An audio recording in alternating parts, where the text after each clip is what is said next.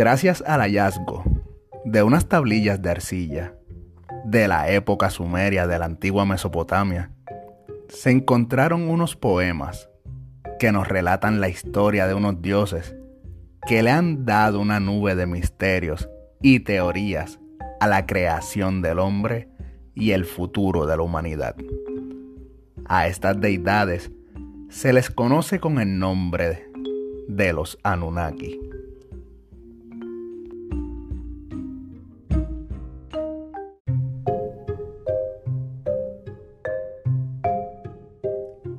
Saludos, les habla Ricky y bienvenidos a una nueva edición de Mundo Escéptico. En el episodio de hoy les traigo un tema que en lo personal creo que le da una explicación completa a toda la teoría de la creación del hombre, su evolución y hasta muchas de las costumbres en las culturas existenciales hoy en día hablo sobre lo que conocemos hasta el momento de los Anunnakis. Pero antes de entrar a todo esto de las teorías, ¿qué tal si vamos a la comprensión de quiénes eran estas deidades de la antigua Mesopotamia? Los Anunnakis son un grupo de deidades sumerias y acadias identificadas en los textos, con los Anunas que eran, según la mitología babilónica, los 300 Anunnakis asignados a resguardar el inframundo, y los Ihigis, que eran dioses menores que trabajaban para ellos. Estas deidades son originales del panteón de los dioses de la ciudad de Nippur.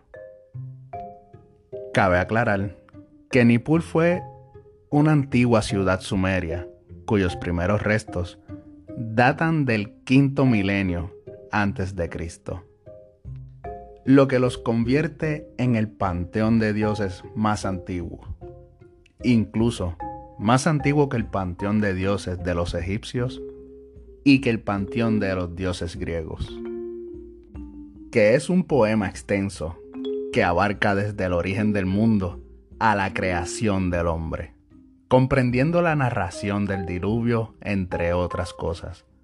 Firmado y datado por Casaab Allá, quien reinó entre los años de 1646 hasta el 1626 a.C., recordando que cuando se cuentan los años antes de Cristo, se hace en forma regresiva. En este manuscrito se afirma que antes de la creación del ser humano, los dioses tenían que trabajar para vivir. Entonces, los Anunnas lograron que una categoría de dioses inferiores, los Ihigis, trabajaran para ellos. Hasta que estos se rebelaron y se negaron a seguir trabajando. Entonces decidieron exterminarlos. Enki creó a la humanidad para que ésta asumiera la responsabilidad de realizar los trabajos que le habían sido asignados a los Ihigis. Y a través del culto, suministrarían alimento y oro a los dioses. También se encuentran los Anunas en otras mitologías y manuscritos, como por ejemplo el poema Anuma Elish.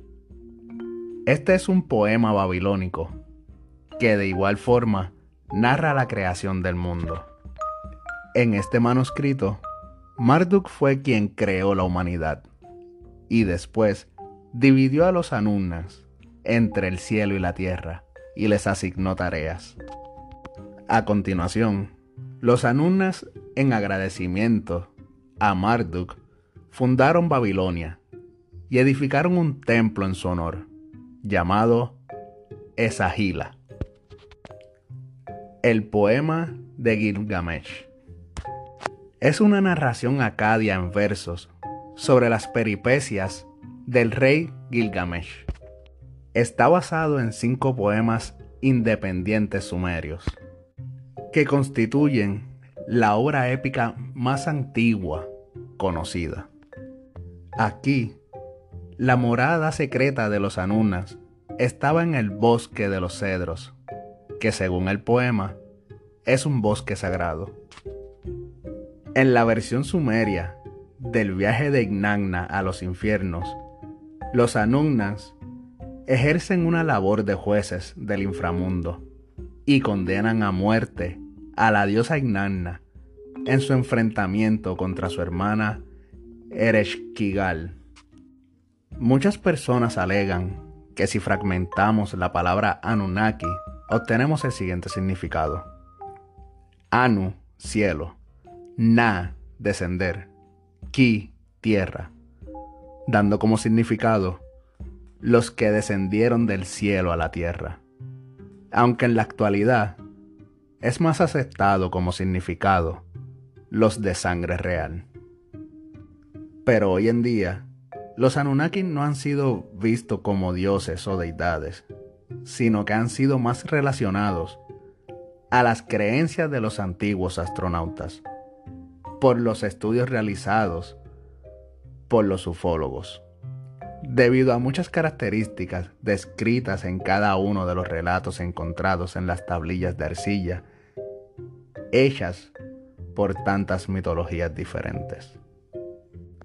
Según el relato del Génesis, el duodécimo planeta, conocido como Nibiru, estaba poblado por humanoides que eran muy similares a nosotros. Ellos posteriormente se encontraron con un problema severo en su atmósfera y abandonaron su planeta, viajando a través del sistema solar con el fin de encontrar oro en algún planeta cercano. Un metal especial que podría resolver la problemática sufrida en su propio planeta. Por medio de las tablas del destino, podemos saber algunas de las características de estos seres. Según lo que éstas narran, ellos son criaturas muy sutiles, las cuales poseen un alma y su cuerpo físico muy fuerte, seres vivos de carne y hueso. Estos llegan a medir aproximadamente 3 metros o 9 a 10 pies de altura, con barbas y pelo largo y ojos almendrados. Aunque no compartían todas las características con los seres humanos. Presentaban peculiaridades físicas humanoides con una inteligencia superior a la de los seres humanos.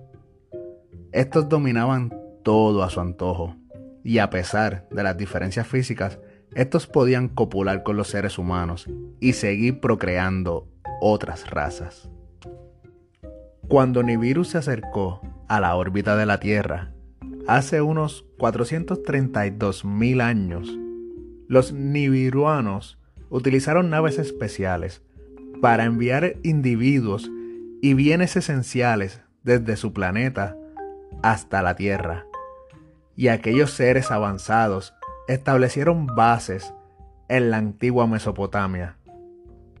Asimismo, a fin de extraer el preciado metal, también establecieron minas de oro en África del Sur, donde se encontraban abundantes depósitos de este mineral.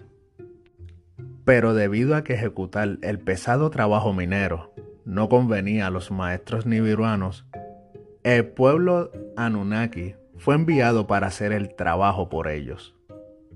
Sin embargo, los Anunnaki pronto se rebelaron contra sus superiores y exigieron crear un ser inferior con el fin de que realizara este trabajo en su lugar. Es así como crearon una nueva especie, combinando sus genes con los de los primates más evolucionados que vivían en la Tierra en aquel momento. En un comienzo, Enki y Ninman, dos de los líderes, diseñaron seres de formidable fuerza y gran tamaño que trabajaron para los Anunnaki en la Tierra. Mas estos nuevos seres presentaban un terrible fallo. No podían reproducirse, por lo que ellos, los llamados dioses, tenían que estar creándolos continuamente para conseguir una producción óptima de las extracciones de minerales. Es aquí donde Enki y Ningman desarrollaron varios prototipos de seres hasta que consiguieron que se pudieran reproducir entre ellos. Había sido creada la primera especie humana bajo la forma del Homo erectus. Pero esta nueva creación se encontró sola en la Tierra, después que los dioses se marcharon, ya que Nibiru se alejaba del planeta Tierra, y regresarían al completar su ciclo de 3600 años. Al regresar, vieron que sus creaciones estaban en conflictos territoriales y que todo estaba fuera de control, comportándose como bestias salvajes. Condenaron a los Anunnaki a trabajar en las minas una vez más. Y durante su breve estancia en el planeta Tierra, los maestros realizaron nuevos experimentos para crear una raza más perfecta de trabajadores.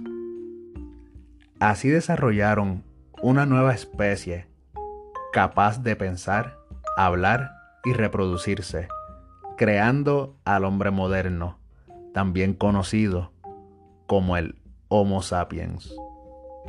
El jefe científico Enki y el médico Ninti, jefes de los Anunnaki, hicieron uso de la manipulación genética y la fertilización in vitro, a fin de crear a los seres humanos a su imagen y semejanza. El proceso desarrollar un organismo biológico en un entorno controlado no biológico, similar tubos de ensayo y probetas.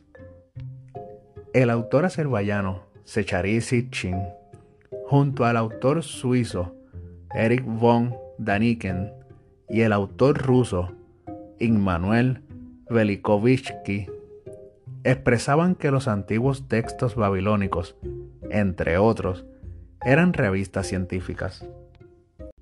En lugar de ver a los Anunnaki como dioses místicos que bajaron del cielo, estos tres hombres creyeron que los Anunnaki eran extraterrestres y los humanos eran como un tipo de esclavos que fueron obligados a servir a los maestros extraterrestres que necesitaban las riquezas minerales de la Tierra para sostener su civilización. Ahora bien, en estos textos he podido ver y hemos podido escuchar a lo que me refería con la explicación sobre las costumbres culturales existentes.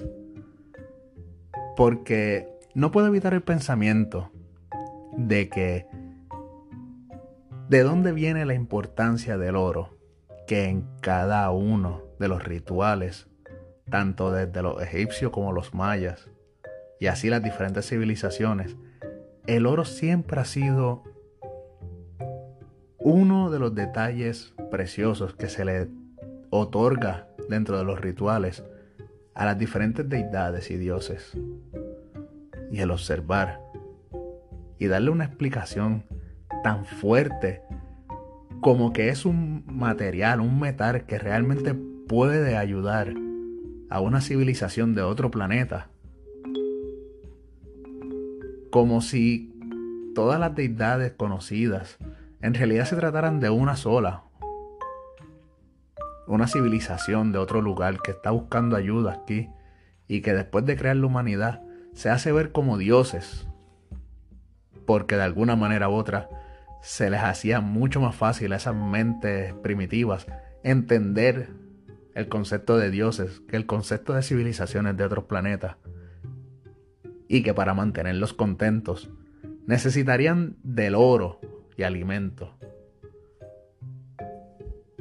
Y como bien sabemos en la actualidad, el oro no tan solo se utiliza para prendas, por ser un metal precioso, sino que en la gran mayoría de los dispositivos electrónicos, estoy hablando de computadoras, celulares, radios, muchos dispositivos, en la actualidad utilizan oro en su sistema ya que es un perfecto conductor de energía. Así que ya sabemos que el oro no solo tiene valor por cómo se ve, sino que también puede tener un gran valor a nivel tecnológico. Y realmente leer todo esto sobre los Anunnakis me lleva a pensar si es por esta razón que era tan valorado en aquel entonces, pero en nuestras mentes sin conocimiento entendíamos que era simplemente una manera de agradarle a nuestros dioses. Entre los hallazgos arqueológicos relacionados a los Anunnakis, también encontramos el llamado sello de Adda.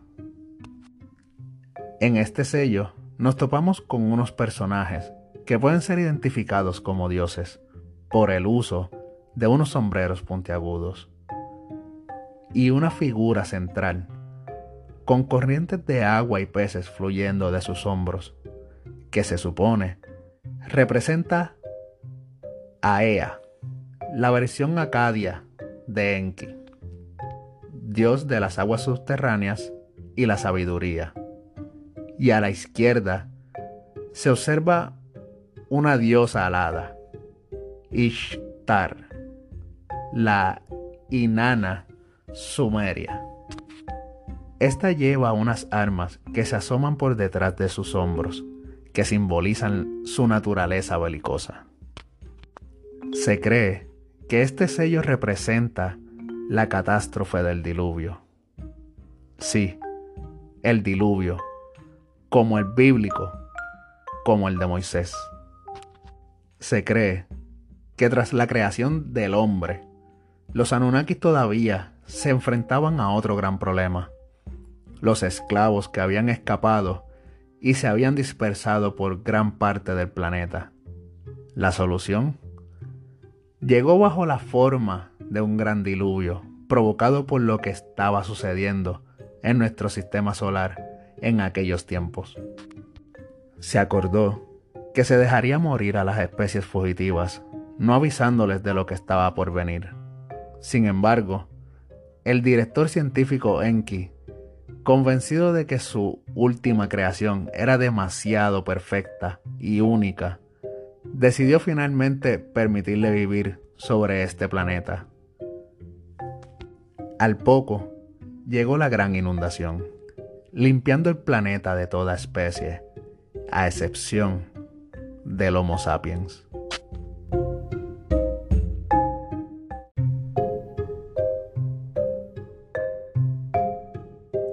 Aún existen muchas dudas y teorías acerca de este panteón de dioses sumerios y su relación con toda la tecnología, la evolución y hasta el futuro de la humanidad. Así que esto no será lo único que escucharán acerca de los Anunnakis. Sé que existen varias dudas, como por ejemplo si son o crearon a los Nephilim que se mencionan en la Biblia.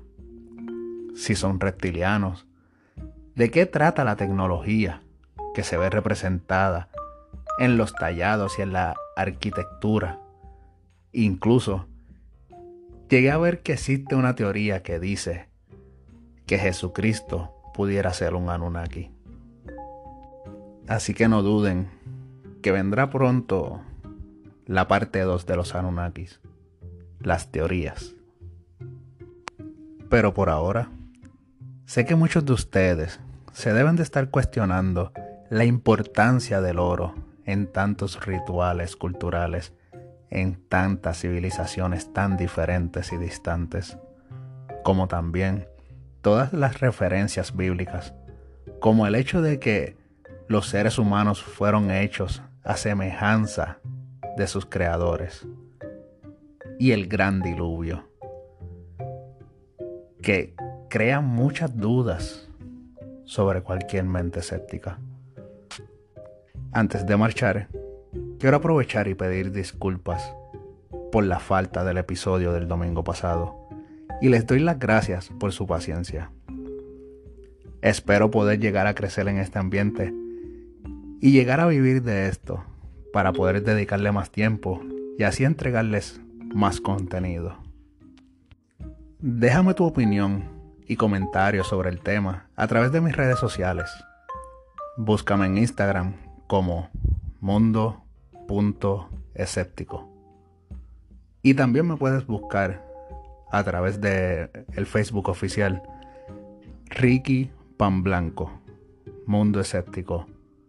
Y no olvides hacerte parte del grupo Escépticos, donde podrás compartir memes, hacer comentarios y llevar una sana convivencia con el resto de escépticos.